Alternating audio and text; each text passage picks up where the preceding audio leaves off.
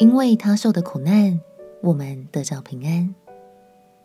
朋友平安，让我们陪你读圣经，一天一章，生命发光。今天来读以赛亚书第五十三章。这一章可以说是以赛亚书中最重要的信息。每当我们纪念耶稣的受难时，总会读起这段经文。上帝透过先知预言的耶稣为我们每个人所受的苦难，也让我们看见耶稣所付上的代价是何等的大。让我们起来读以赛亚书第五三章。以赛亚书第五十三章。我们所传的有谁信呢？耶和华的膀臂向谁显露呢？他在耶和华面前生长如嫩芽，像根出于干地。他无家型美容，我们看见他的时候，也无美貌使我们羡慕他。他被藐视，被人厌弃，多受痛苦，常经忧患。他被藐视。好像被人掩面不看的一样，我们也不尊重他。他诚然担当我们的忧患，背负我们的痛苦，我们却以为他受责罚，被神击打苦待了。哪知他为我们的过犯受害，为我们的罪孽压伤。因他受的刑罚，我们得平安；因他受的鞭伤，我们得医治。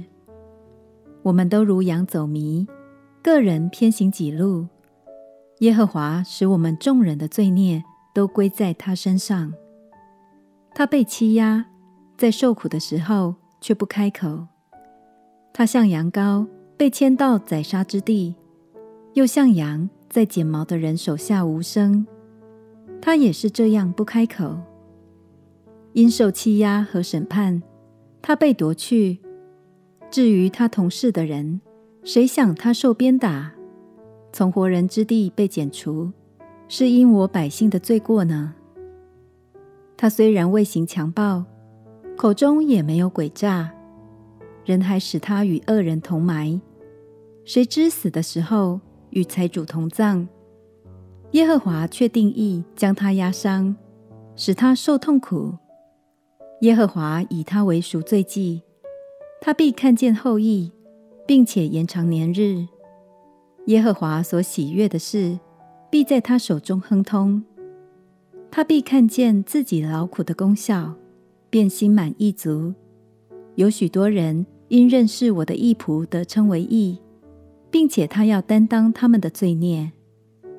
所以我要使他与伟大的同分，与强盛的均分掳物，因为他将命倾倒。以至于死，他也被列在罪犯之中。他却担当多人的罪，又为罪犯代求。先知说，他为我们的过犯受害，为我们的罪孽压伤。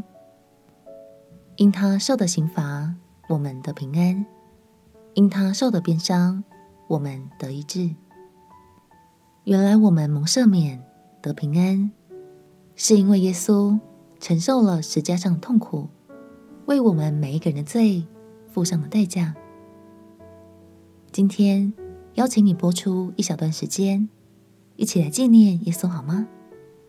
想想他的美好，纪念他的牺牲，也感谢他无条件赐给我们宝贵的救恩。